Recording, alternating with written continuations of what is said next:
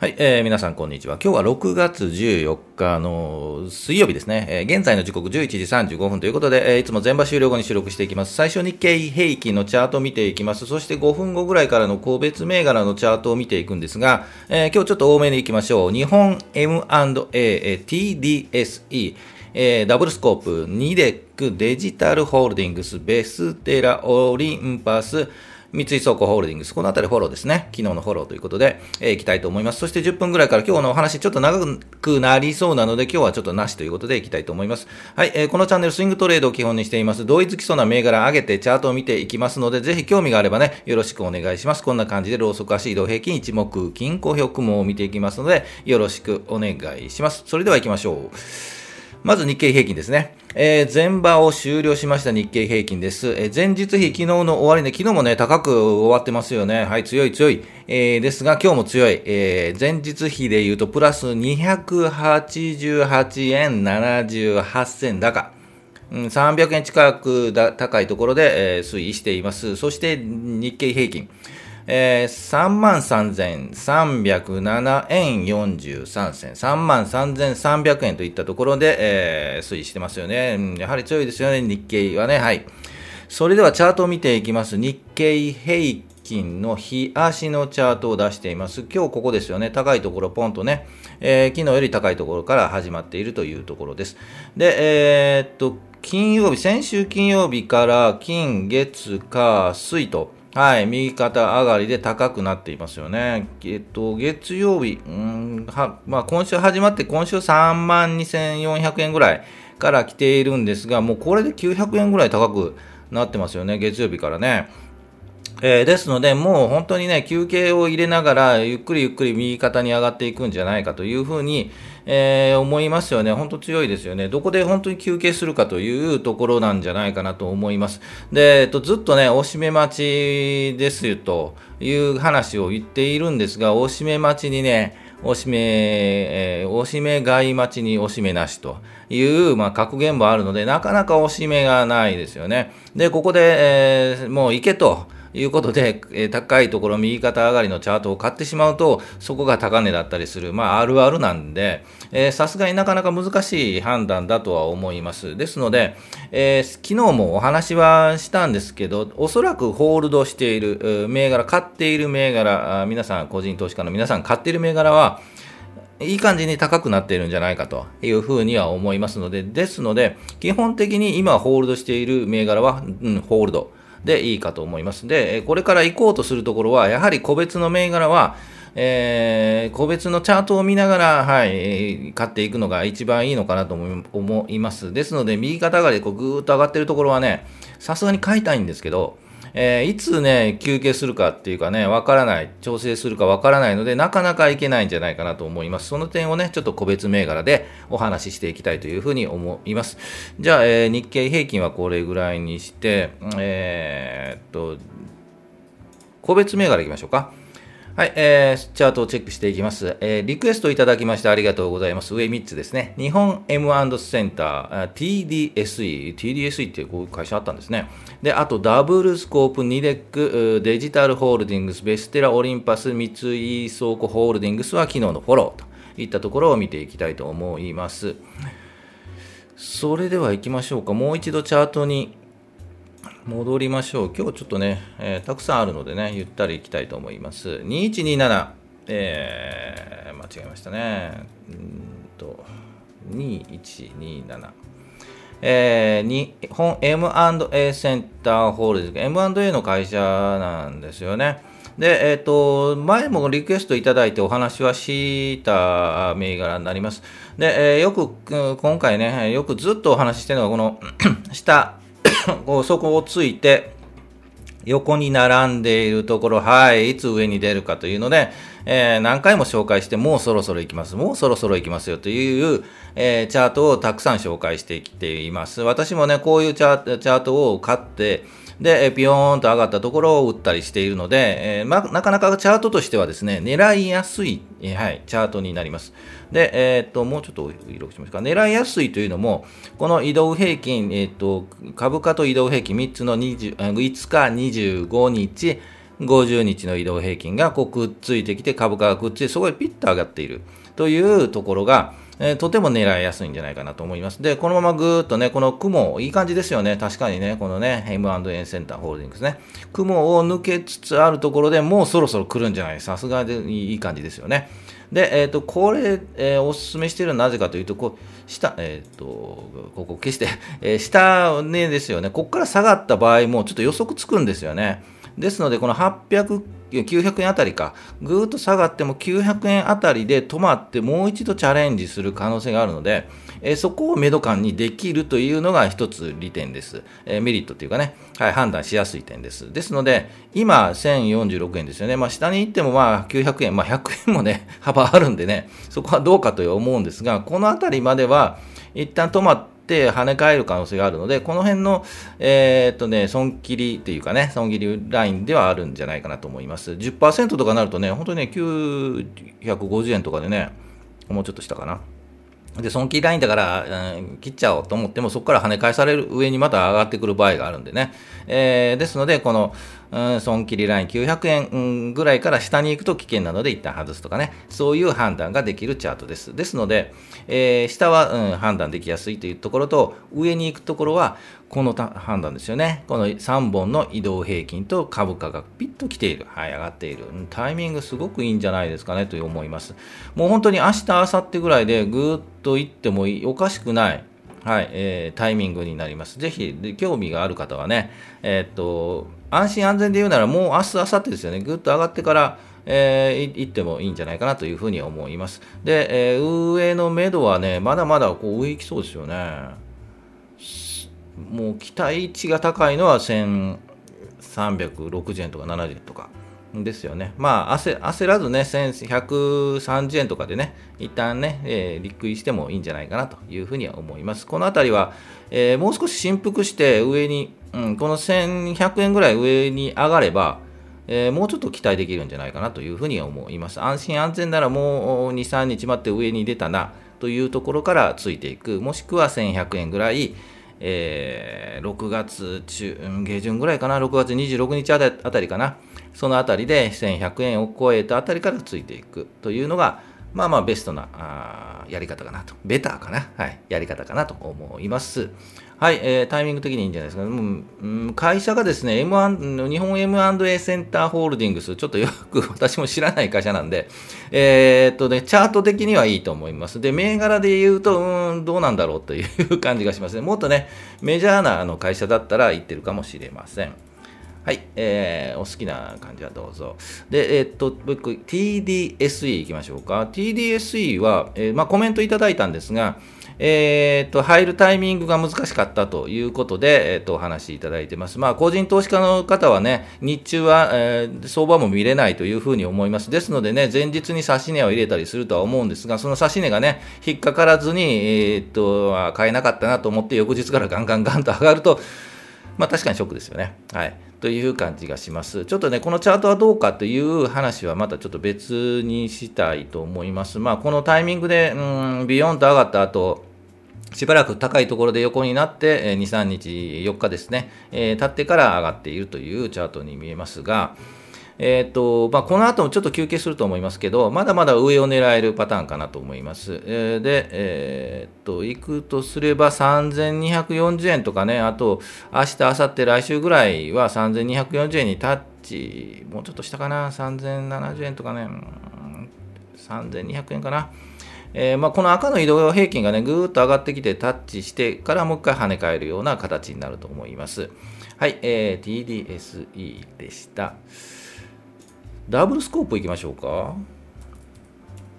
ダブルスコープ、これ皆さん、曰くつきというかね、皆さんもか、ね、もうやらやってしまったという方も多いかと思いますが、えー、っと、電池の会社ですかね。えー、ずっとね、下にこうぐーっと下がってきて、え、もうちょっとお聞きしましょうね。今日ここですよね。で、昨日その前、うんと、月曜日ですよね。月曜日ビヨンと上がりましたよね。まあ、チャートで言うとね、そこをついて移動平均もくっついてきて、まあ、タイミングとしてはこのタイミングなのかなという感じはしますが、えー、っと、トヨタ関連もねそ、そういった意味で上がっているので、それに引きずられて上がっていると、引き連れて上がっているのか、えー、トヨタが引きずられて上がっていくのいるのか、ちょっと分かりませんけど、えーとまあ、横ばいになったところで、えー、まあ、材料が出たので上がっているという感じです。本当にともう少し振幅しそうな感じなんですよね。もうねですが、このやはり1000円あたり、1010円、1020円あたりは、一旦の底っぽく見えるので、このあたりでまあゆったり拾っていくというのが良かったかなというふうには思います。で、この後ですね、ちょっとね、すいません、失礼しました。クリック間違えましたね。え、この後どうなるかですが、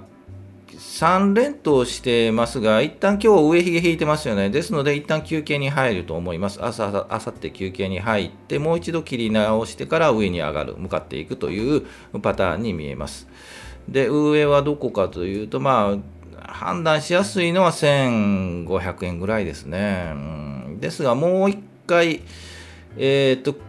さすがに3連投なので、今日は休憩が入るので、売りが出てますよね、あの上上髭出ているので、休憩が入って、もう一回振幅下に下がって、跳ね返ったところをもう一回狙う、そしてこの今いる1350円ぐらいを抜いたところからついていってもいいかなと思います。で、上の上の明度は1400 1460円とかね。うんが、まあまあ、一旦のメイド感かな。でも、一旦休憩して、ゆっくり上がって、こんな感じ。ここですね。7月上旬ぐらいかな。あたりで、1400円とか1470円とかあれば、はい、いいかなと思います。ですので、えっ、ー、と、あと2、3日ちょっと狙ってみてもいいかなと思います。慌ててここで行くとね、高いところで掴んで、それほど値幅は取れなくなってしまうので、えー、もう1回ちょっと休憩を待つというのがダブルスコープかなと思います。長期的に行くとね、ちょっと厳しいかと思うので、えー、ぜひそのあたりはくるくる回すうんという風な形でがいいのかなと思います。で、ニデックいきましょうか。えー、ニデックです。もうこの、えーと、銘柄はですね、もうちょっと上に上がってきている形になってますよね。ですので、本来であればいいところで言うと、5月の8日、ゴールデンウィークあたりで、この雲に突入して移動平均がくっついている。そのあたりで仕込みたかった銘柄になります。で、今、えー、どうなっているかというと、その後、まあ、雲を抜けてぐぐっと上上がってるんですよね。こういうチャートはね、先ほどもお話ししましたが、雲を抜けた後、ぐーっと上がっていくと。で、一旦やはり、えーと、休憩するところが出るので、えー、振幅するので、そこのラインが7400円ぐらいですよね。ここ、過去を見ると、2023年、今年ですよね。今年の1月24日にそのあたり7500円えー、7400円あたりで一旦休憩しているので、このラインでやはりちょっと休憩が入る。ですが、一旦落ちてから移動平均。この場合は50日の移動平均にタッチしてからもう一回切り替えているということです。で、えー、と今お話ししたのはなぜちょっと紹介したかというと、この、えー、と高いラインですよね。7470円、80円、90円か。えー、7500円を抜いているんですよね。ですので、えーと、高いところ1回、2回、3回半で抜いていくので、え、こういうチャートもあるので、え、こうこういうチャートも狙ってます。はい、高いところを1回、2回、3回半で上に抜いていくというチャートに見え、え、チャートなので、ここからもうちょっと上に上がっていくんじゃないかなというふうに見えます。で、ホールドしている方はね、一旦ここで売り抜けが、ここね、5月の23日の7400円とかね、7440円とか、この辺りで売り抜けできなかった方は、えー、もう1回待ってもいいんじゃないですかね。次、8000円ぐらいですね。はい、8000円ぐらいをめどに、あと、6月いっぱいかな、8000円ぐらいをめどに、えー、ホールドして、そのあたりで一旦外すというのが、まあまあいい感じかなというふうに思います。はい、まあ欲張らずにね、はい、いけばいいかなと思います。じゃあ、えー、今ニデックでしてね、次デジタルホールディングスいきましょうか。はいえー、デジタルホールディングスはですね、これも一つ、えーと、狙いのチャートとして挙げています。大体3パターンですよね、チャートの狙い目ね。えー、と今ね、そこをついたからの上上がり、だえー、と上の3、えー、高いところを3回半のチャレンジで抜いていく。そしてもう一つがこれです。え、いわゆるこうダブル底なんですよね。大きく上がった後ガンと下がってますよね。これが5月11日に、えー、とガンと下がってます。こんなん予測つかないですよね。正直言ってこれはあの厳しい。個人投資家には厳しかったと。で、その後ですよね。その後ガンと下がった後そこですよね。えーと、この幅を、えーと、高いところから低い、一番底のところからだいたい半分ぐらいの戻しは入ってくるというところです。で、一旦そこをついて戻ってきて半値戻し、もう一回そこをついて、もう一回半値戻しがある。で、ダブル底なんですけど、えー、が基礎という形でちょっと紹介しています。ですが、上で言うとですね、この黄色の移動平均ですよね、この線、今、1062円なんですが、あ上で言うと1090円ぐらい、96円ぐらいが一旦のメイド感かなというふうに思います。で、ここでタッチして、うん、期待したいところはこのまま抜いていって、えっと、落ちたところ1180円まで戻ってほしいんですが、えー、なかなかそうはいかないと思うので、やはりある程度今仕込んでいるのであれば、1100円いけばもう割とまあ直近では十分かなと。いうふうに思います。で、その後抜きそうであれば、えー、そのままついていく、このね、やはり雲がちょっと薄いところがあるので、そこを抜いていくタイミングで、えー、ついていくのも一つかなと思います。それでもやはり1180円ですよね。そのあたりで一旦、うん、休憩が入るというチャートに見えます。はい、えー、デジタルホールディングスでした。まだ行きましょう。1433。ベステラ行きましょうか。はい。ベステラはですね、はい、ストップ高した後どうなりますかというので、ちょっとフォローをしていきたいと思います。で、えっ、ー、と、月曜日ですよね、いきなりポーンとストップ高して、えっ、ー、と、改ざん、買い残りがたくさんあったんですよね。ですので、翌日も高いところをつけて寄りついているんですが、えっ、ー、と、まあ、でき、できてしまう。はい。まあ、売り買いが交錯してしまうと、そこでやはり売りがね、出るんですよね。さすがにこう、2回連続高くなると、これだけ高くなるとですね、えーと、金曜日が1960円ぐらいで、月、火で1300円ぐらいか。というので、やはり300円ぐらいも高くなっていれば、さすがに、え、利益確定の売りが出るというのが、まあまあ出るでしょうということです。ですので、えーと、ストップ高したときどうするかというと、1回、やはりこのね、ストップ、1回目のストップ高のところで、買いがどれぐらい残っているかというのを見つつ、で、寄り付き買いが出て、まあ、えー、そのままね、やはりもう2回目のストップ高になりそうだったら、もうそのままホールドなんですが、ストップ高のところで指し値を入れておいて、えー、下がってきたら、まあまあ、売るのかなという感じがします。ですので、えーと、今日も売りが出ているんですが、ちょっと横に並んでいます。で、この後はどうなるかというと、ゆっくり下がると思います。ゆっくりね。ゆっくりゆっくりゆっくり。で、えっ、ー、と、まあ、この辺り、やはり真ん中ぐらいですよね。真ん中がこの辺か。えー、1140円ぐらいまでぐーっと下がってきて、もう一度出直るような気がします。出直っても、うん、やはり1318円、うん、1310円ぐらいで、一旦休憩するようなチャートになると思います。ぜひこういうチャートもね、えー、ストップ高後のチャートの形成の仕方もね、パターンがあるので、他のチャートも見ていただきたいなと思います。ぜひね、これも追ってみてください。ストップ高はね、本当に出会いたいですよね。はい、なかなか出会わないんですけど。まあ、売り時が難しいんですけど、こういう場合はやはり2日目の寄り付きで、えー、っと、ぐーっと下がってきて、もう行くんだったら、えー、もう一回切り返していくところを狙うというのがいいんじゃないかなと思います。あまり高値を追わない方がいいですね。はい。で、オリンパス行きましょう。7733。えー、っと、昨日も紹介、お話をしました。これもダブル底っぽいんですよね。で、どこまで戻るかというと、えー、2320円ぐらいまでは一旦戻るんじゃないかというふうに思っています。そこでうろうろしてこの雲、薄い雲を抜いたところからもう一回ついていく。で、えー、高いところ、うん、その上といってもやはりこの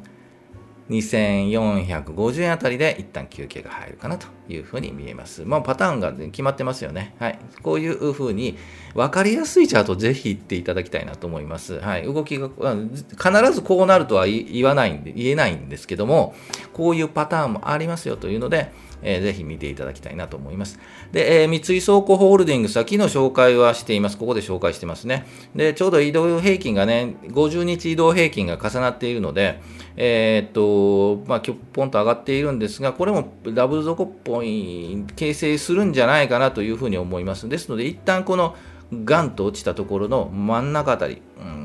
ですので、やはり3650円ぐらいまでは一旦戻るんじゃないかなと見ていますが、そこでやはりどうなるかですよね。このまま上に抜いていくのか、やはりもう振幅が入ってもう一回休憩するのか、休憩してもですね、3350円あたりですよね。このあたりで止まるんじゃないかなというふうには見えます。で、えー、っと、この辺り止まってもね、ちょっと時間かかりそうですね。うん、ですので、もうこのままぐっと抜いてもらいたいなという感じはしなくもないですね。えー、っと、倉庫株は、配当がいいんじゃないですかね。配当利回りですので、安いところで買ってホールドして長く持っていくというのが、えー、まあ、投資の方手法としてはいいかなと思うので、ぜぜひね、もう倉庫株が好きな方、えー、ホールドして配当をもらうというのが前提である方は、ぜひ、えー、今の底の目処は3350円ぐらいなので、この辺りで振幅して、え、持っておく。というのがいいんじゃないかなと思います。もうちょっとね、これ戻してほしいんですけどね、ぐっとね。ですけど、まあ、戻したとしても、やはり4000円、3970円とか、そのあたりがめどかな、3950円とか、そのあたりがめどになるかなというふうに思います。はい、えー、ということで、えー、ざっと今日はいろいろな個別銘柄をちょっとたくさん紹介しました。ぜひね、この銘柄とかこのチャートもこのどんな感じですかというのがあればですね、えっと、リクエストいただければ見ていきますので、えー、ぜひね、チャートに強くなっていただきたいというふうに思います。はい、えー、この後、えー、いつもちょっとお話はしているんですが、今日はなしということで、テーマを決めて雑談をしています。こんなことが聞きたい、こんな話もしてほしいとかあれば、ぜひ、えー、コメント欄に書いていただきたいと思います。これからえここでお話ししたこともブログにちょっとね、えっと、活字にしていきたいというふうに思うので、ぜひそちらも見ていただきたいなと思います。えっと、概要欄にも、はい、えっと、ブログのね、URL 書いてますので、興味あるところは、えっと、飛んで見ていいただきたいなというふうに思います。えー、一目均衡表もこうなっていますというところで、えー、最後行きましょう。えー、株価は期待願望要望祈り祈っただけでは上がらないと、今日、えっと、動きを示すチャートを見て判断をしていきましょう。チャートに強くなって、えー、投資に強くなるというのを目標にしていますので、ぜひ一緒に考えて、えー、楽しんでいきたいというふうに思います。はい、いつも全場終了後に収録配信していますので、大体平日12時ぐらいに、えー、公開してますので、その時間にお会いできればと思います。高評価、チャンネル登録、今やってください。よろしくお願いします。それでは今日水曜日、えー、ですね、明日、明後日、えー、頑張ればお休みということで、あとちょっと、ちょっとじゃないな、あと2日、はい、頑張っていきたいと思います。それでは、お疲れ様でした。